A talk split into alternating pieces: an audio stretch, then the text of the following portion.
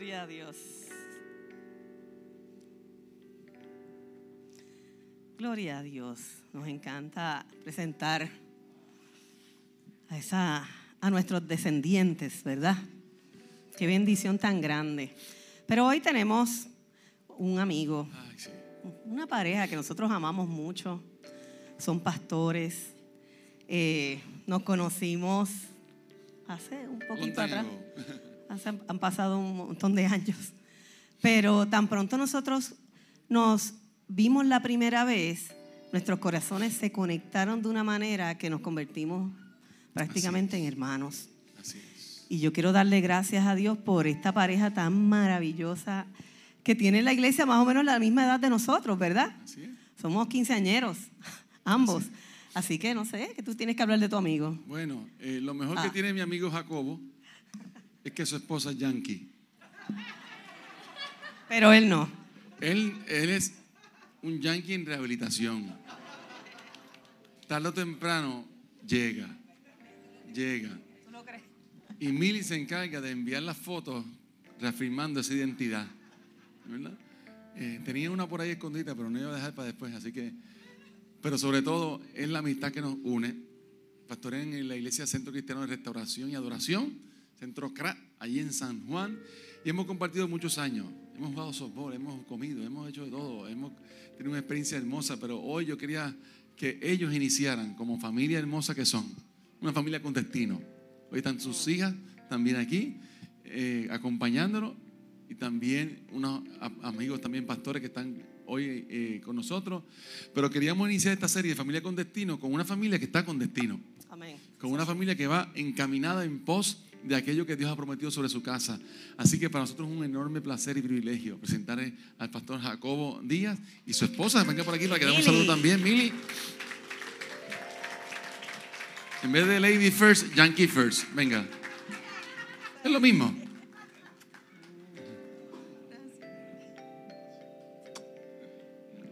Eso ya es una promesa que él es yankee. Gracias, hermano, por recibirnos con ese amor. Sus pastores son muy amigos de nosotros y de verdad bendecimos esta casa y nos honra estar aquí con ustedes. Amén. Bendiciones.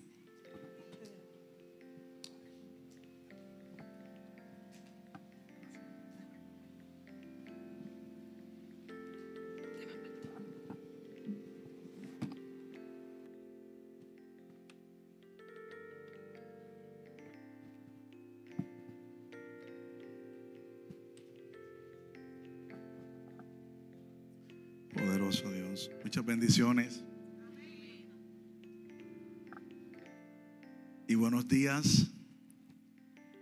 Damos gracias al Señor por esta gran oportunidad. Ahora digo yo, como dice su pastor, tengo ganas como que de llorar también.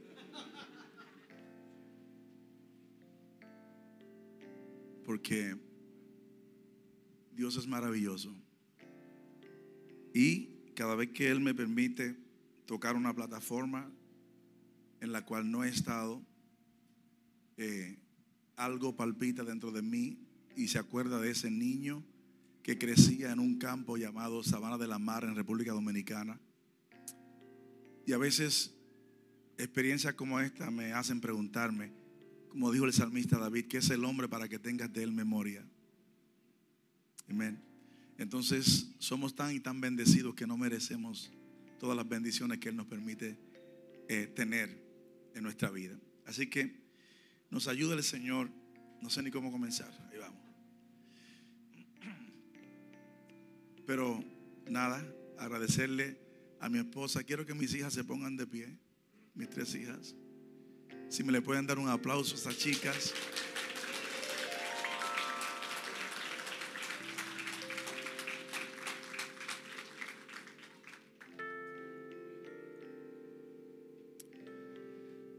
Pueden sentarse. Quiero que sepan que ya comencé a predicar.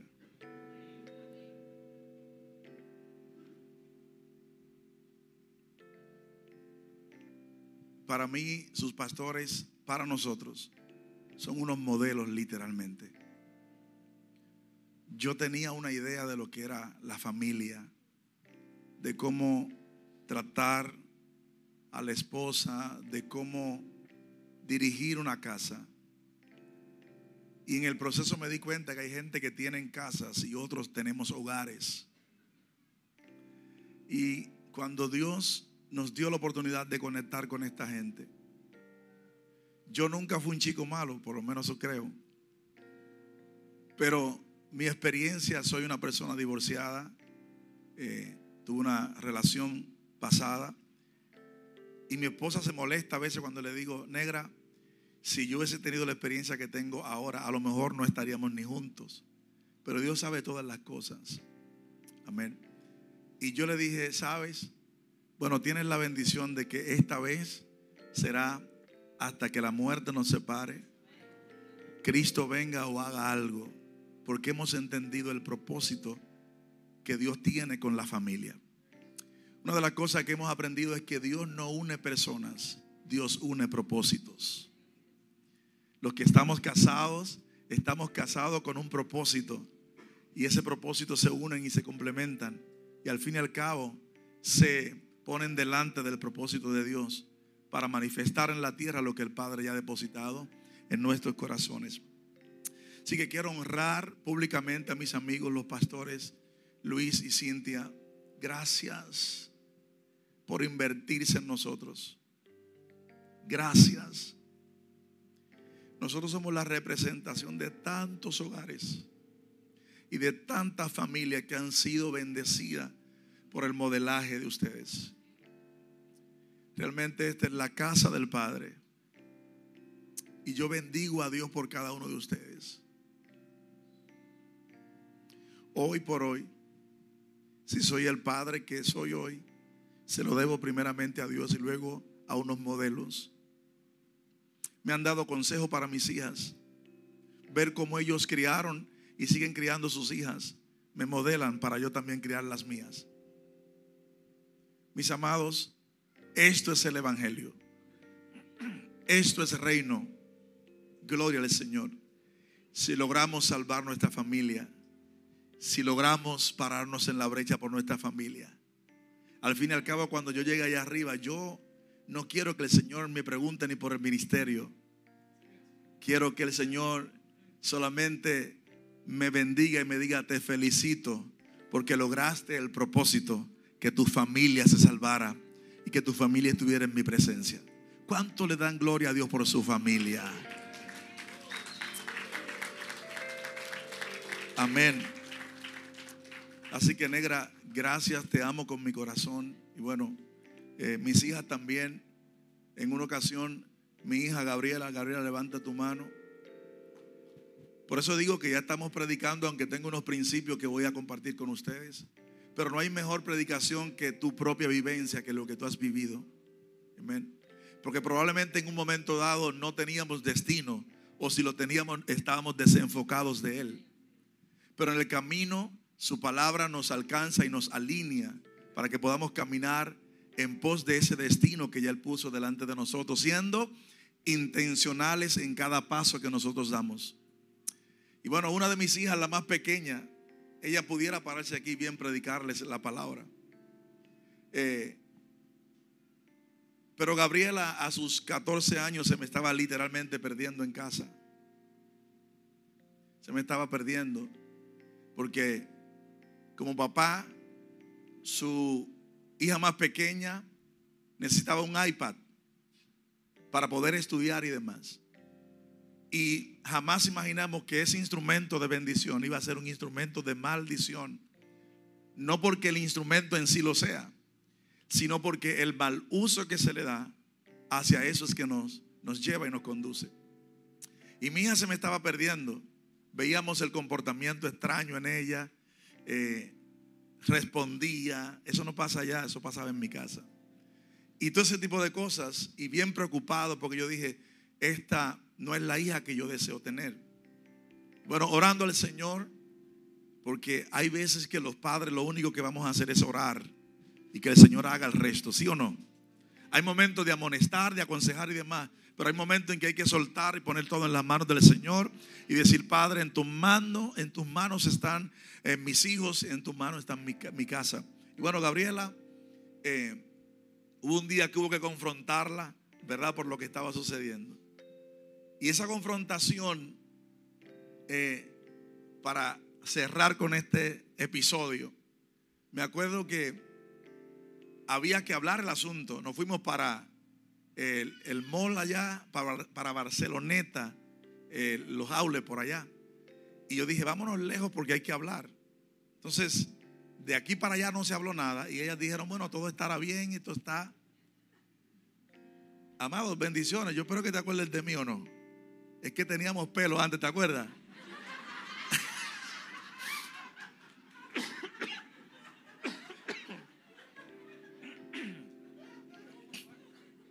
¿Ah? Y éramos más flacos también.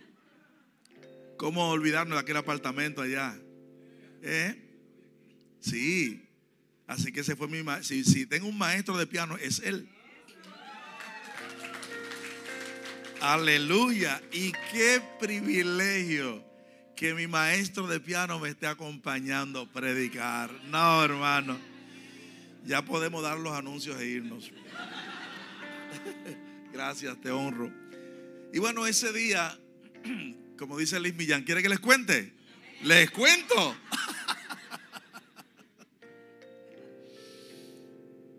Y cuando veníamos de allá para acá, mi hija, yo dije, bueno, llegó el momento. El camino es largo y yo voy a ir suavecito para que, ¿quién quiere comenzar? Entonces en la parte de atrás se escuchaba, empiezas tú, no empiezas tú, no empiezas tú. Y bueno, eh, comenzó, una dijo, la mayor dijo, yo no tengo nada que decir. La del medio dijo que empiece la pequeña. y ahí vamos.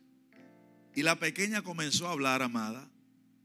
Y cuando la pequeña comenzó a hablar, yo me fui pegando más y más al asiento mientras conducía. Porque lo que yo venía escuchando me estaba taladrando el corazón. A todo lo que mi hija se estaba exponiendo. Y bueno, te pasa una película por la cabeza donde fallé como padre, donde yo estuve. Amén. Y bueno, eh, mientras ella decía todo eso, ella imaginaba cuando esta guagua se detenga, aquí va a haber problema y problema serio. No puedo ni contarle todo lo que mi hija nos contó. Desde Barceloneta hasta San Juan no paró de hablar. Cuando llegamos a casa, que el vehículo se estaciona, yo me quedo que estaba inmóvil, no me podía ni mover. Y mi esposa se bajó, se bajaron las chicas y cuando yo logro bajarme de la guagua, ella estaba en el asiento detrás de mí. Ella se baja con su se baja del vehículo, pero tiene su cabeza en el piso así. Y yo solamente en ese momento pensé en mi amigo Luis Roy. Lo que he aprendido de él. Yo simplemente abrí mis brazos, sabe, uno con deseos como papá de corregir y de amonestar. Pero yo dije, este momento va a ser para toda la vida de esta chica estoy frente a una oportunidad de marcarla negativamente o de marcarla positivamente. ¿Qué haría Cristo en este momento ahora? Si fuera yo y si fuera Jesús. Hermanos, ella está y pudiese testificarlo ahora. Me bajo de la guagua, abro mis brazos y solamente me eché mi hija encima. Y mientras mi esposa iba caminando y a Londra, yo no dije nada, solamente estábamos abrazados, abrazados y ella lloraba y lloraba y lloraba. Yo le decía, te amo, te amo, te amo, te amo. Y mientras más yo le decía a ella, te amo, más fuerte y más intenso eran sus llantos y sus gritos. Hoy por hoy, para la gloria de Dios, por accionar correctamente a una gran oportunidad. Mientras el enemigo trató de quitarme una hija, la mano de Dios llegó primero. Y Dios como padre me usó a mí para yo poder sacarla de donde estaba y ubicarla en la dirección del destino que el Padre ha puesto para ella. ¿Alguien puede celebrar en esta mañana?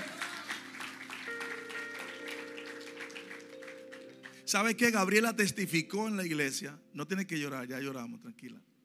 Gabriela testificó en un culto, predicamos los dos, Y cuando Gabriela terminó de predicar y ella hizo el llamado, media iglesia pasó. Jóvenes, juveniles, niños, pero también pasaron adultos. Hubo reconciliación de gente que llevaba mucho tiempo en las iglesias, en la iglesia. Tuvieron que reconciliarse con el Señor. Así que como padres tenemos una gran oportunidad de poder dirigir y de poder bien administrar las bendiciones que el Señor ha puesto en nuestras manos, que son nuestros hijos. Amén. ¿Habrá alguna familia con destino en esta mañana? ¿Habrán familia con destino en casa del Padre? Pues mi querido, permítame dejarle saber, la familia es importante para Dios. La familia es importante para Dios y en cierta manera, directamente, Dios siempre ha querido usar la familia. No solamente la familia es importante para Él, sino que Él siempre ha querido usar la familia. Por eso Él instituye la familia dentro de su plan antes que la misma iglesia. Lo voy a repetir. Antes que la misma iglesia, Dios instituyó que la familia. Sin embargo, la familia en nuestro país está en franco deterioro. Lamentablemente la situación, la situación que estamos viviendo es sumamente grave. Hemos en cierta manera aprendido en la escuela que la familia es el núcleo de la sociedad. Eso fue lo que nos enseñaron en la escuela. La familia es el núcleo de la sociedad. Y si la sociedad no está conformada por familias sólidas, no estará estable. Significa entonces que la sociedad está en un grave problema. Si la sociedad se compone de familia y las familias no están sólidas y estables, entonces la sociedad en la cual el Padre nos ha permitido vivir está en graves problemas. Hace cientos de años, dice la historia, el imperio romano, específicamente un imperio eh, de varios gobernantes, con gobernantes reconocidos, grandes territorios. Y dice que ese territorio romano desapareció y cuando vamos a estudiar un poco, nos damos cuenta que la razón principal por la cual todo este imperio desaparece es simplemente porque las familias habían sido destruidas. Porque las familias habían sido destruidas. En otras palabras, la familia es importante no solamente para el gobierno, para la sociedad, es importante para cada uno de nosotros, pero más que para nosotros, es importante para Dios, porque es a través de la familia que el plan de Dios se va a establecer en la tierra. Es a través de la familia que el propósito de Dios, es a través de la familia que la obra de Dios se va a llevar a cabalidad. ¿Cuánto pueden decir en esta mañana que su familia está estable y que su familia es una familia exitosa? Aleluya. Mire, mi mayor bendición en esta mañana no es el ministerio que Dios me está permitiendo levantar. Mi mayor bendición o éxito en la tierra para mí a nivel personal no son las cosas que yo pueda lograr. Mi mayor y más grande bendición es que yo pueda estar aquí esta mañana hablándole de la familia, pero, pero estoy hablando de la familia, pero yo ando con mi familia.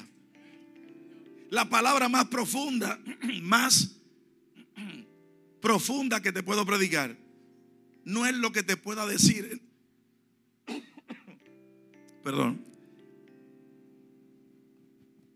No es lo que yo te pueda decir, sino el testimonio que camina conmigo. Mi casa está en las manos de Dios. Mi esposa está en las manos de Dios. Mis hijas están en las manos de Dios.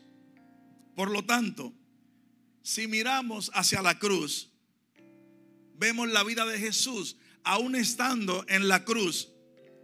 Jesús nos enseñó, nos modeló el compromiso que tenía con la familia. Por eso es que en Juan capítulo 19, versos del 26 al 27, Jesús estando en la cruz, mira y dice que ve a María y le dice, mujer, ahí está tu hijo, madre, he ahí tu hijo. Y luego mira al discípulo y le dice al discípulo, hijo, he ahí tu madre. En otras palabras, Jesús marca claramente el interés, el propósito que Él tiene para cada una de las familias de la tierra. Esto nos deja saber claramente que para Jesús, una vez más, la familia es importante. Diga conmigo, la familia es importante. No solamente es importante la familia para Jesús, es importante para el reino de Dios. Es importante para los propósitos de Dios en nuestra vida y en nuestra tierra. Tan importante es la familia que dice Efesios capítulo 22. Algunos versículos, uno de los libros que más enfatiza en la familia. Y en ese libro habla exactamente de los deberes que tienen que tener los esposos, pero también de los deberes que tienen que tener las esposas. Alabado sea Cristo para siempre. Y Pablo dijo, grande es este misterio, mas yo digo esto respecto de la, de la iglesia y del mismo Jesucristo.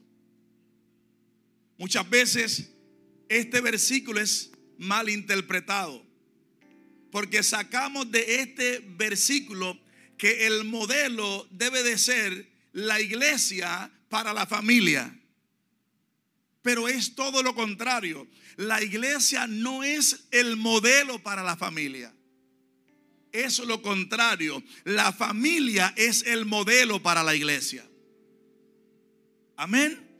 Por lo tanto, tenemos que estar claro en este día de cuál es el rol que nosotros tenemos. ¿Cuál es el rol que tengo como papá? ¿Cuál es el rol que tienen las mamás? ¿Cuál es el rol que tienen los hijos para poder caminar hacia el destino que el Padre tiene para nosotros? Primera de Timoteo capítulo 5, verso 8 dice, el que no provee para los suyos y sobre todo para los de su propia casa ha negado la fe y es peor que un incrédulo.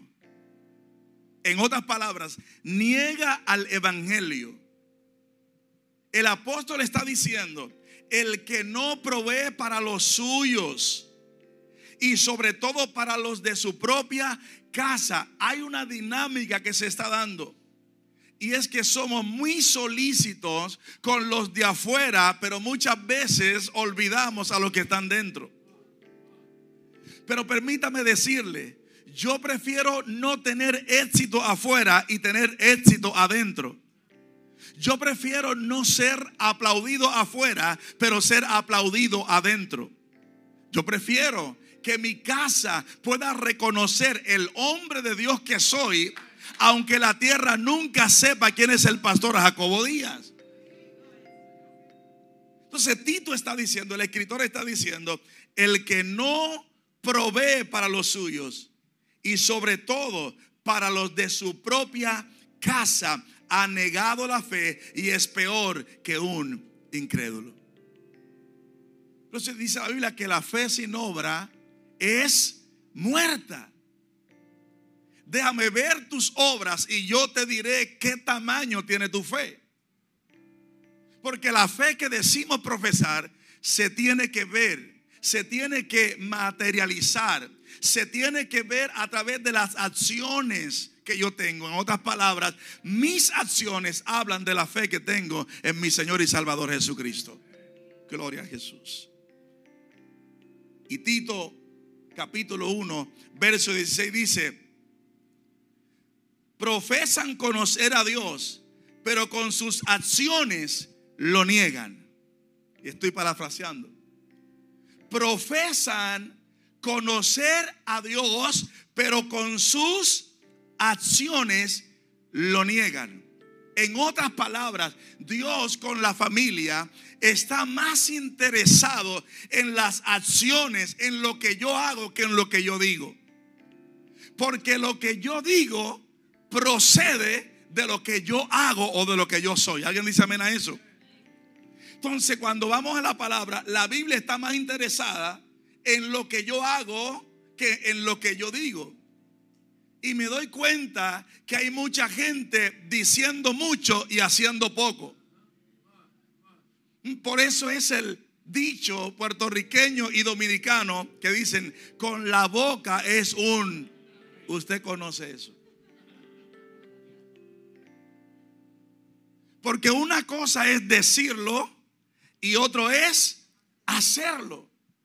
Sin embargo, Tito está diciendo en esta mañana, gloria a Jesús, profesan conocer a Dios, pero con sus acciones lo están negando. Yo te pregunto en esta mañana, casa del Padre, amigos y amigas que están aquí esta mañana, ¿tu familia con tus acciones están negando a Dios o están afirmando tu fe en Él? ¿Su familia es un reflejo de Cristo o es un reflejo de la circunstancia?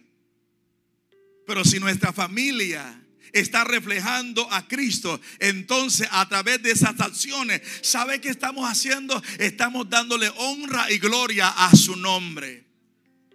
No solamente con palabras, sino que por medio de las acciones, por medio del buen comportamiento, por medio del testimonio que tengo como padre, como hermano, como hijo, como esposo y como esposa, esa acción le está dando honor y le está dando gloria a nuestro Padre Celestial.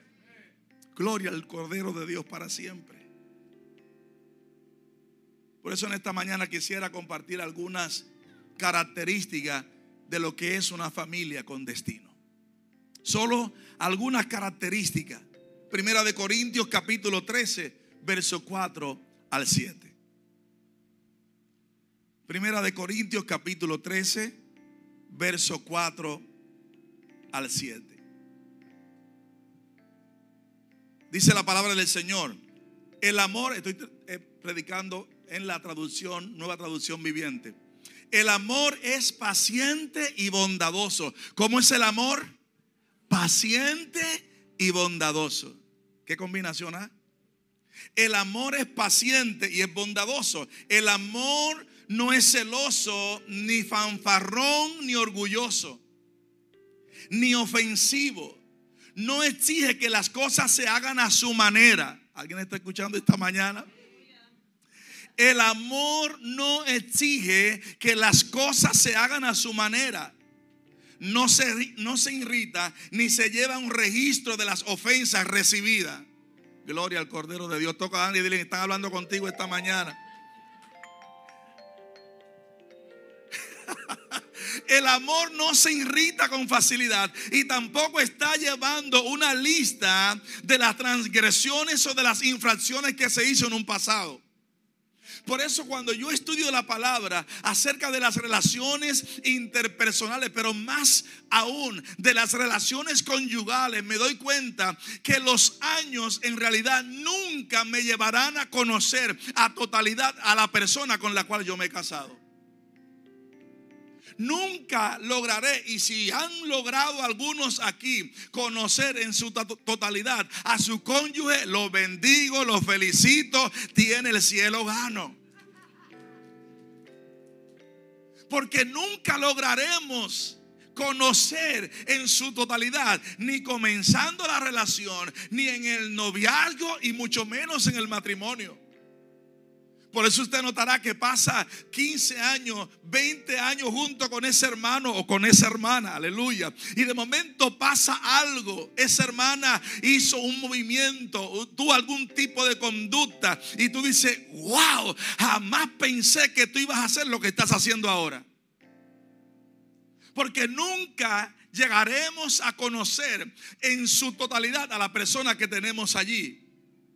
Pero algo podemos hacer, aunque nunca lo llegaremos a conocer en su totalidad. Tengo la capacidad de amar a esa persona tal y como esa persona es, con sus virtudes, con sus defectos, de la misma manera. Aleluya, no hay que cambiar nada, porque el amor me deja y me da la oportunidad de amar sin reservas y sin condiciones no se alegra de la injusticia, sino que se alegra cuando la, cuando la vida o cuando la verdad triunfa. Dice el verso 7, el amor no se da por vencido.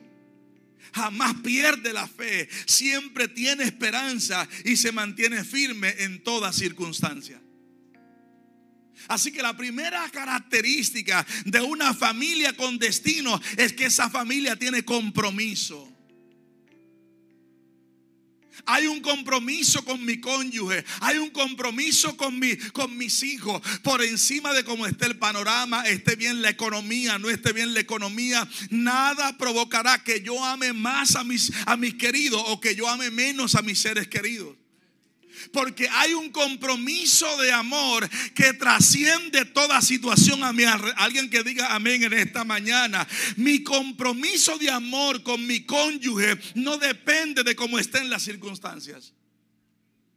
Sino que mi compromiso es a pesar de. Por eso que un día nos paramos frente a un altar y dijimos, dijimos en salud, aleluya, en enfermedad, en prosperidad, en todo lo que la vida da, en todo lo que la vida quita. Gloria al nombre del Señor. El amor me permite a través del compromiso estar en el lugar correcto a pesar de lo que puede estar pasando a mi alrededor.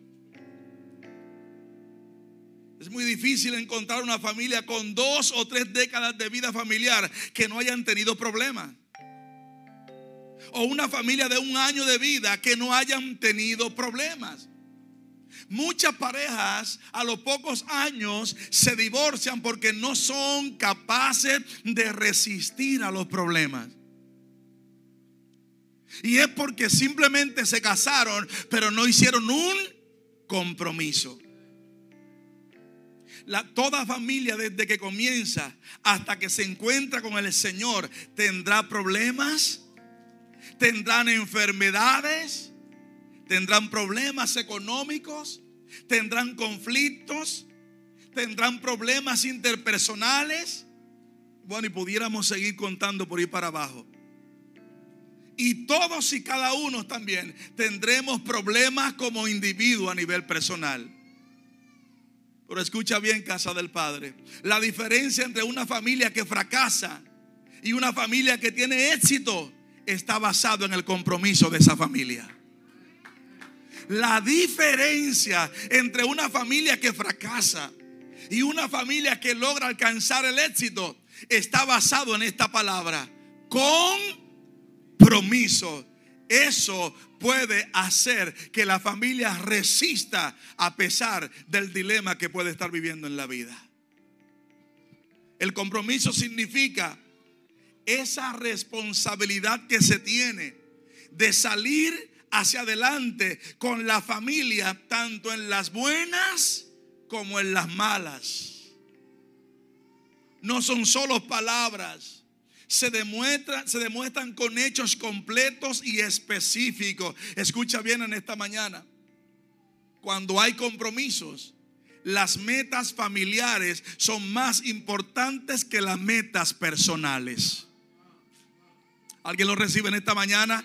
Cuando hay un verdadero compromiso familiar, las metas familiares están por encima, son más importantes que las metas personales. Gloria al Señor. En otras palabras, que todos los miembros de la familia tengan éxito es más valioso y más importante que mi éxito personal.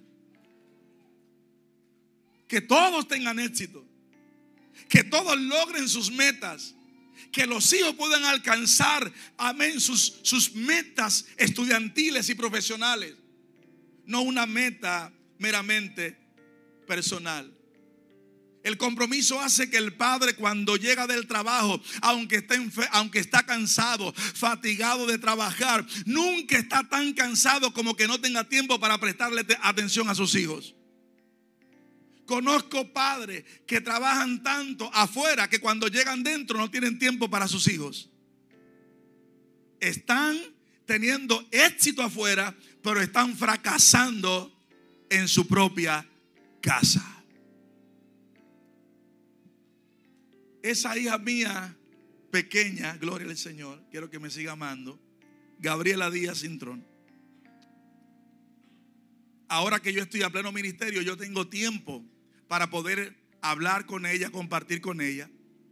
Y me acuerdo que cuando estábamos en la recesión esta escolar, en diciembre, ella no está estudiando, está en casa, tiene todo el tiempo para hablar conmigo. Pero ¿sabes qué? Once y media de la noche, once y media de la noche, ella se sienta en la sala, en el comedor, y me dice, papi, necesito hablar contigo.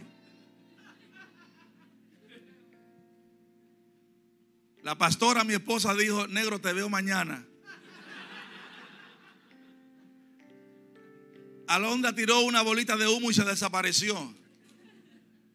Y ahí me quedé con Gabriela. Gabriela comienza a exponer. Comienza porque es una chica de fluido de palabra, fluye en la palabra, las palabras. Y mientras está fluyendo, dice, Señor Padre Eterno, si tú intervinieras en este momento y le dejaras saber a ella que ya está hora, gloria al Cordero de Dios. Amén. Pero algo, más bien no algo, sino alguien dentro de mí me decía, sigue escuchando. Porque si estuviste en la congregación escuchando a los que no pertenecen a tu propia casa, ahora hay que escuchar a los que pertenecen a tu casa. Porque si hiciste, si fuiste provisión para los de afuera, ahora tiene que ser provisión para los de adentro.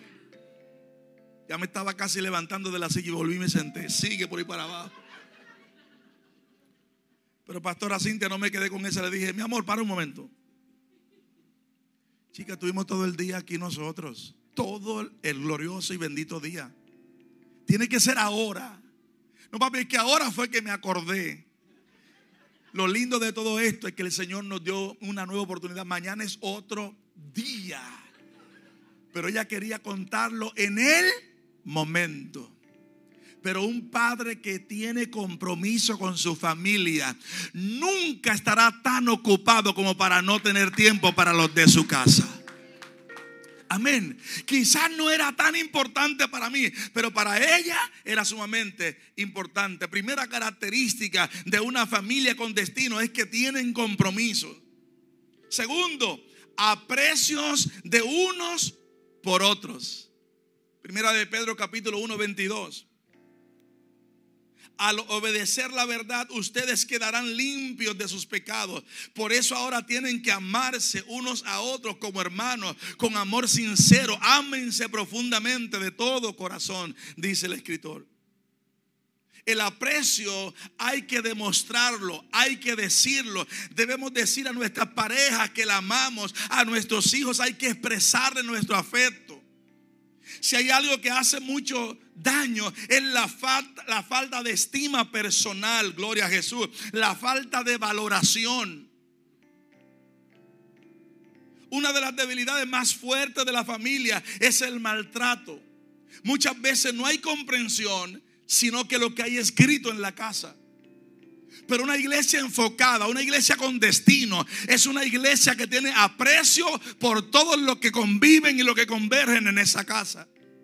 Se establece este principio de amarnos los unos para con los otros profundamente de todo corazón. Yo te pregunto en esta mañana, ¿cuánto vale tu esposo? Yo te pregunto, ¿cuánto vale tu esposa? ¿Cuánto valen tus hijos?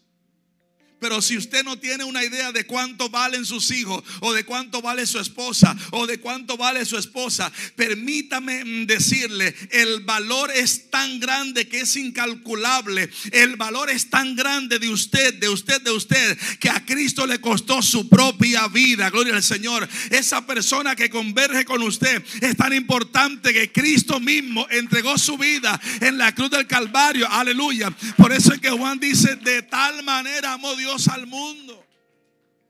Y si Él nos amó, ¿quiénes somos nosotros para no amarnos los unos a los otros? Hay que amar a los que están con nosotros. Yo no puedo maltratar a las personas porque tengo que reconocer que cada persona es la misma imagen de Dios. Cada persona es la imagen de Dios. Número tres, tercera cualidad, comunicación. Comunicación. Colosenses capítulo 3, versículo 12 al 17. Comunicación. Dado que Dios eligió para que sean su pueblo santo y amado por Él, ustedes tienen que vestirse de tierna, de de tierna compasión, de bondad, de humildad, de gentileza y de paciencia. Sean comprensivos con las faltas a los demás y perdonen a todo el que les ofenda. Recuerden que el Señor los perdonó a ustedes. Así que ustedes deben de perdonar a otros. Sobre todo, vístanse de amor. Lo cual nos une a todos en perfecta armonía. Y que la paz que viene de Cristo gobierne en sus corazones. Pues como miembros de un mismo cuerpo, ustedes son llamados a vivir en paz y sean siempre agradecidos. Entonces la comunicación es importante, pero para yo poder entonces demostrar el amor que tengo para los míos, yo me tengo que comunicar. Yo tengo que dejarles saber lo que tengo en el corazón. Yo sé que muchas veces esto usted lo sabe aquí porque, bueno, estamos en, en la casa del Padre. Pero usted sabe que nosotros los esposos, los cabezones, somos un poquito más. Pero eso no pasa aquí, eso pasa en mi iglesia. Aquí no, ustedes, ustedes las palabras fluyen. Ustedes cuando se levantan por la mañana le dan un beso a su esposa y dicen, mi amor, qué linda amaneciste. Ustedes no tienen problema. Es en mi iglesia el problema. Es con los gladiators que, que, le cuesta decirle a la, a la esposa, te amo. Es con los míos que les cuesta decirle a sus hijos, oye, cuánto te amo. Amén. Son faltos de palabra, gloria al Señor, pero con los de su casa, pero con otros son abundantes en las palabras. Pero Dios quiere levantar un modelo. Dios quiere levantar una iglesia como modelo en este tiempo. Una familia modelo que pueda modelarle a otros que a través de la comunicación podemos reciprocarnos el amor del Padre. La comunicación en esta etapa, hoy que comenzamos una nueva serie de familias con destino, si queremos que esa familia se mantenga enfocada, tenemos que tener comunicación los unos para con los otros. La sociedad moderna atenta contra la comunicación.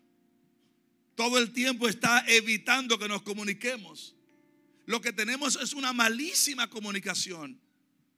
Pero si queremos manifestar y si queremos ser esa familia con destino, tenemos que tener comunicación. Cuando vayamos a almorzar tenemos que sacar los celulares de la mesa. Se fueron los amén esta mañana. Estoy hablando, estoy hablando para un solo lado, gloria al Señor. Amén. Tenemos que evitar toda distracción y tenemos que volvernos a mirar a la cara. Tenemos que volver a disfrutar el pan que el Señor nos ha regalado, pero teniendo la comunicación, mirándonos a los ojos. Hay muchas distracciones en la vida que están evitando que nos comuniquemos. Permítame decirle, la comunicación no solamente es importante para la familia, sino también para el ministerio. Usted se imagina, la Biblia dice, andarán dos juntos si no se pusieran en acuerdo. Pero también dice la Biblia que si dos o más se ponen en acuerdo en pedir una misma cosa, el Señor dice, yo se lo voy a conceder. Hay poder en los acuerdos y los acuerdos solo se pueden obtener a través de la comunicación. Número cuatro. La cuarta característica, cultivar la vida espiritual. Cultivar la vida espiritual. Hay un salmo de esos salmos que a mí me encantan, que dijo el salmista, si Jehová no es el que edifica la casa, en vano trabajan los edificadores. Como decía el pastor Luis esta mañana, Cristo tiene que ser el fundamento de la familia. Es imposible llegar a tener éxito familiar si Cristo no es el fundamento. Cristo es y Cristo debe de ser el fundamento de nuestra vida y el fundamento de nuestras familias. Josué 24, verso 14, dice, Josué 24, verso 14, por lo tanto, teme al Señor y sírvele con todo el corazón. Echa fuera para siempre los ídolos que tus antepasados adoraron cuando vivían del otro lado del río Éufrates y en Egipto. Sirve únicamente al Señor. Sirve únicamente al Señor. Lo voy a repetir por tercera vez. Sirve únicamente al Señor. Si le vas a servir a alguien, sírvele al Señor. Si tu familia le vas a seguir a le va a seguir a alguien que sea seguirle y servirle al Señor. Si tu familia va a adorar a alguien, que esa adoración sea para nuestro Señor. Cultive la vida espiritual en su familia. Cultive la vida espiritual de su, en su familia. En otras palabras, que lo que pasa en la dinámica de este espacio simplemente sea el resultado de lo que está sucediendo en mi casa. El problema es que él hemos dejado todo a la casa de Dios. Y ahorita el pastor lo dijo de forma jocosa, pero yo predicaba el domingo pasado acerca de Samuel. Y, la historia está clara. Ana no tenía hijos. Ana le pide un hijo al Señor y Jehová le entrega no solamente un hijo, le entrega un profeta. ¿Alguien dice amén a eso? Pidió un hijo y, y Jehová le entregó un, un profeta. Aleluya. Pero ¿qué hizo Ana? Así como tú me cumpliste con darme este hijo, yo te voy a cumplir a ti que yo te prometí que si tú me lo dabas, todos los días que Él viva, vivirá para ti. Entonces, de una forma jocosa, cuando presentaban ahorita, el pastor le dice al papá ¿ah? de la bebé, bueno, eh, hay una gran diferencia, porque Ana lo dejó allí y lo venía a ver una vez al año, pero aquí van a cambiar las cosas. Amén. Hoy, lo hoy la presentamos, pero cuando se termine ese servicio, amén. Pero la realidad es esa. La Biblia dice que instruyamos al niño en su camino y cuando fuere viejo, esa palabra vieja no es, no es la edad de la persona, sino cuando fuera, fuese maduro, capaz de tomar decisiones y decidir por sí mismo lo que quiere en la vida. Cuando tenga esa capacidad, pueda tomar la decisión de vivir para el Padre Celestial hay que volver a cultivar nuestra vida espiritual en el hogar. Para desarrollar la familia debemos tener nuestra confianza en el carácter de un Dios santo. ¿Cuántos me quedan, pastor? Bueno, si no, siete minutos, no veo nada. Amén. Si queremos desarrollar la familia, debemos tener nuestra confianza, escuche, no en el carácter del ser humano, sino en el carácter de un Dios que es tres veces santo. Él es el soberano. El desarrollo de una familia está basado en el carácter no del hombre, sino del Dios que usa al hombre. En el carácter del cual cantábamos ahorita, de un Dios que es tres veces santo, de un Dios que es soberano, aleluya. A veces lo cantamos, a veces lo danzamos, lo decimos, pero muchas veces no lo vivimos o no vivimos a la altura de ese Dios que aunque está allá arriba, también está en nuestros corazones. Fue Él que quiso que usted tuviese una esposa en el día de hoy. Fue Él el que quiso que usted tuviese un esposo.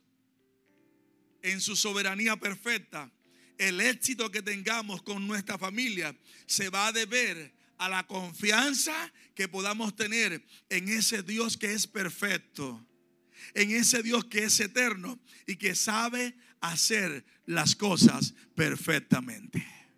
¿Alguien dice amén? Lo voy a repetir porque me pareció interesante. La soberanía de una iglesia, de una familia, el éxito está basado en la confianza que tengamos en ese Dios que es perfecto, en ese Dios que es eterno y en ese Dios que sabe hacer las cosas perfectamente. Mi querido Dios no anda improvisando. Dios no anda improvisando. Él fue el que te dio a ese cónyuge que tiene a tu lado. Él fue el que te entregó a esos hijos. Él fue, Él fue y solamente Él. Él fue el que te bendijo con esa compañera y con ese compañero. Por lo tanto, ¿cuál es el Dios que está reinando en tu familia?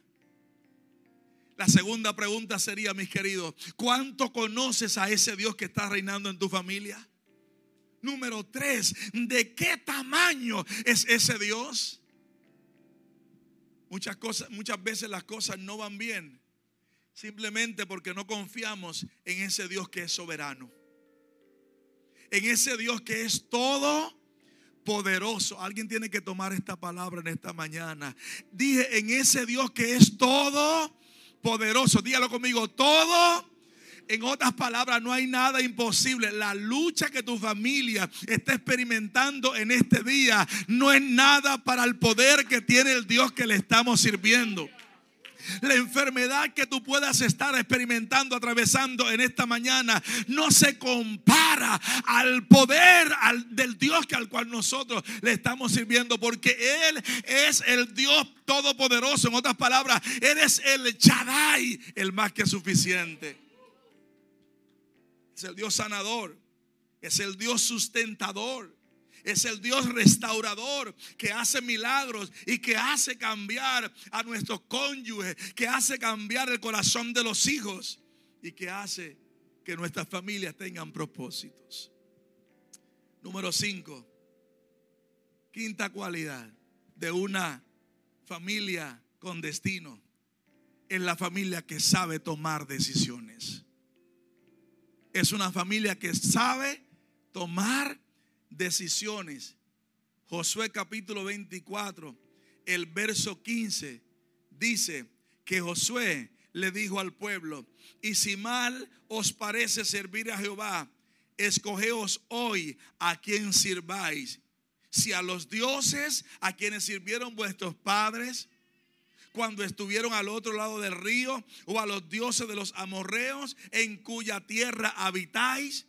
Josué dijo, pero yo y mi casa serviremos a Jehová. Pero yo y mi casa serviremos a Jehová. Es interesante porque cuando yo me criaba y desde pequeño cuando estudiaba y yo decía, porque, porque yo y mi esposa en mi país, que soy dominicano, me decían, el, bur, el burro adelante para que no se espante. O sea que aquí también gloria al Cordero de Dios para siempre. Entonces cuando yo estudio esta palabra, yo digo, algo pasó aquí. Porque Josué está diciendo, yo y mi casa. Entonces en nuestro lenguaje debería de ser, mi casa y yo. Y es que Josué nos está enviando un mensaje. Es que tiene que comenzar conmigo. Yo voy a dar el paso primero porque mi esposa estará en un lugar donde primero yo he estado. Mis hijos llegarán a una plataforma donde primero yo estoy pisando. El problema es que estamos teniendo predicadores, maestros, evangelistas, pastores, ministros, tratando de traer a su familia a una posición en la cual ellos nunca han estado. Pero Dios está levantando los Josué, aquellos que dicen yo voy a abrir camino para mi familia, yo voy a abrir camino para mis hijos, yo voy a abrir camino para mis generaciones, yo voy a abrir camino para mi descendencia. Algún padre que diga yo primero, voy a dar el primer paso. Entonces, número 6 para cerrar.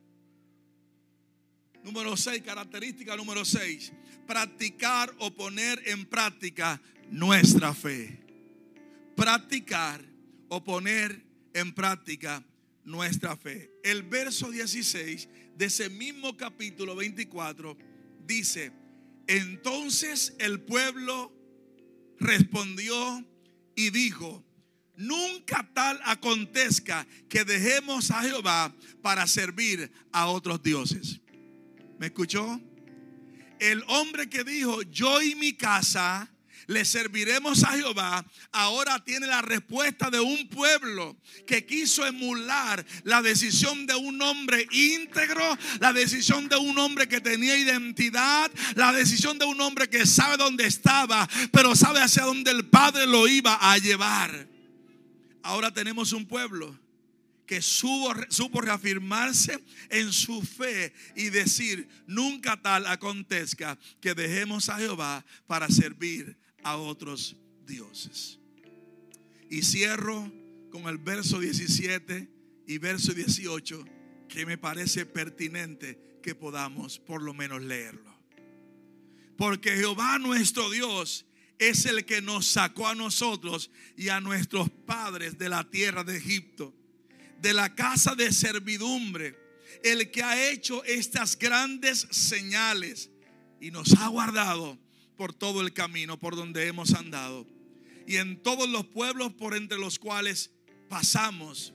Jehová arrojó delante de nosotros a todos los pueblos y al amorreo que habitaba en la tierra.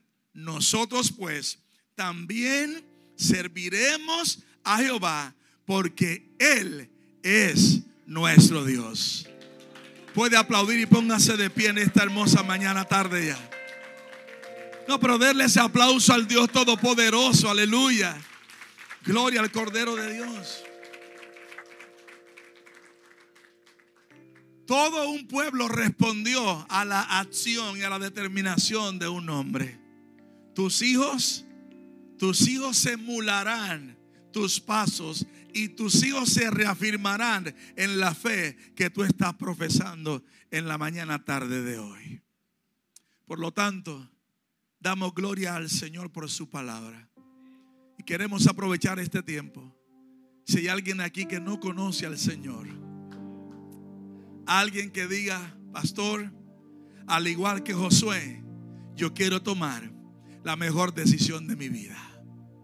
No sé si todos somos creyentes acá, pero no me podría, sería irresponsable de mi parte salir de este lugar sin darle la oportunidad a alguien acá que no te, ha tenido la experiencia, la oportunidad de caminar de la mano del Dios Todopoderoso.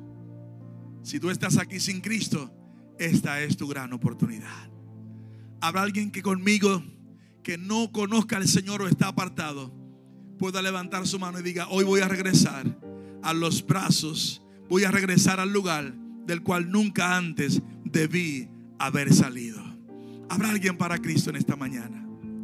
Digno es el Cordero de Dios. Él es maravilloso y poderoso. Levante su mano, iglesia, y permítame tener una palabra de oración. Porque el que estas veces santos está en esta mañana, en esta tarde, en medio de este lugar. Padre, tu palabra es vida. Tu palabra es la verdad. Dice que es lumbrera a nuestro camino.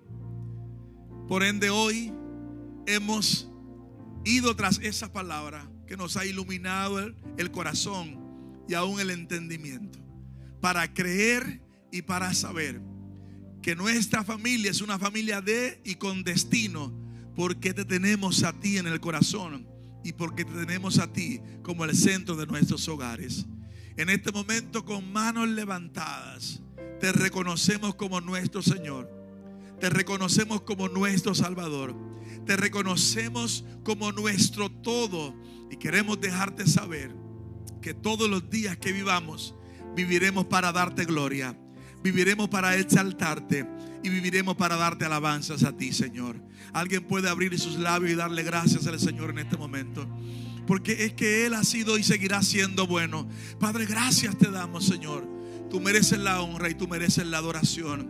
Te damos gracias por lo que has hecho, pero te damos gracias por lo que tú vas a hacer a partir de este momento. Gracias, Señor. Gracias anticipadas por lo que tú vas a hacer. En Cristo Jesús, mi Señor y mi Salvador. Amén, amén y amén. Dele un fuerte aplauso al Señor. Y ha sido un privilegio enorme compartir con ustedes. Gracias por recibirnos. Gracias por la gran oportunidad. Gracias a los pastores. Gracias al cuerpo de ancianos. A todo el liderato. Gracias por esta gran oportunidad. Vamos hacia adelante. Y Casa del Padre está en su mejor momento. Lo creo, lo declaro. Lo afirmo en el nombre de Jesús. Alguien dice amén. Amén y amén.